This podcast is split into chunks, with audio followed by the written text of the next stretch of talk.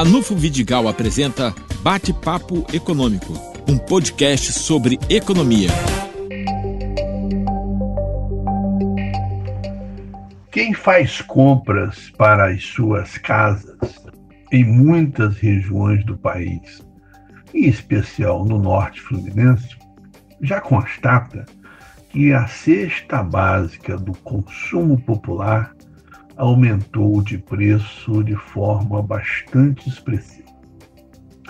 E isso tem um impacto violento sobre as famílias mais pobres, embora afete muito pouco os índices que medem preços de serviços, aluguéis e reajustes de contratos. Ou seja, o custo de vida do pobre está aumentando muita gente começa a ficar bastante preocupada. Mas vamos dar uma boa notícia. Esta semana começa mais uma é, mais um giro de recursos.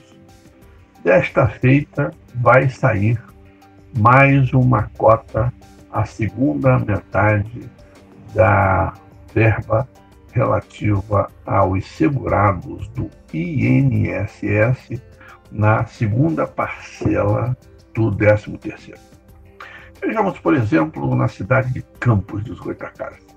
Isso vai representar uma injeção de recursos na cidade da ordem de 40 a 45 milhões de reais.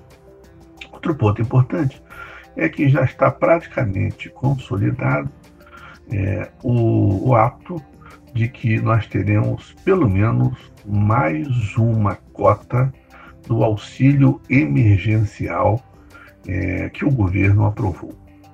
Em Campos, especificamente, são 130 mil pessoas que estão cadastradas e aptas a receber o benefício. Portanto, vai ser é, uma injeção adicional com essa quarta cota em torno aí de 83 milhões de reais. Outro dado positivo é que finalmente foi sancionado o projeto de lei que é, repassa recursos para compensar perdas das municipalidades. Campos, especificamente, vai receber 50 milhões de reais, o que ajuda, mas não resolve o tamanho da crise. É importante lembrar que judicialmente a prefeitura ganhou corretamente o direito de não pagar o endividamento do passado.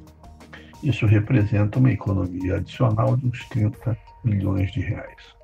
Portanto, é bem provável que a prefeitura use esses recursos adicionais para reforçar o sistema de saúde público da cidade, uma coisa bastante importante nesse exato momento, onde a questão do lockdown é uma discussão bastante acalorada. É, o setor comercial da cidade reclama, e reclama, de certa forma, com é, tudo a ver, na medida em que cada dia parado da economia na cidade representa menos 50 milhões de reais de giro. Repetir.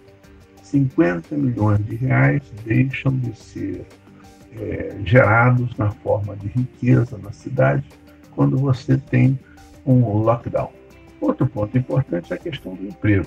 E nesse particular, o que nós estamos vendo é exatamente que o número de pessoas pedindo seguro-desemprego está aumentando. Está aumentando, isso representa um indicador de que a economia está cada vez mais frágil as pequenas empresas estão com muita dificuldade de obter recursos na rede bancária para compor é, o, o, seu passivo e pagar salários. Isso, evidentemente, é, preocupa a todos nós nesse momento em que a renda parando deixa a, as comunidades, de um modo geral, bastante fragilizadas. É isso.